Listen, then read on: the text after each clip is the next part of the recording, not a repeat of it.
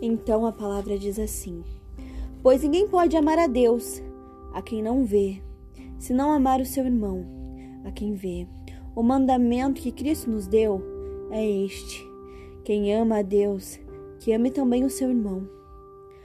Queridos amigos, amemos uns aos outros, porque o amor vem de Deus. Quem ama a Deus é filho de Deus e conhece a Deus.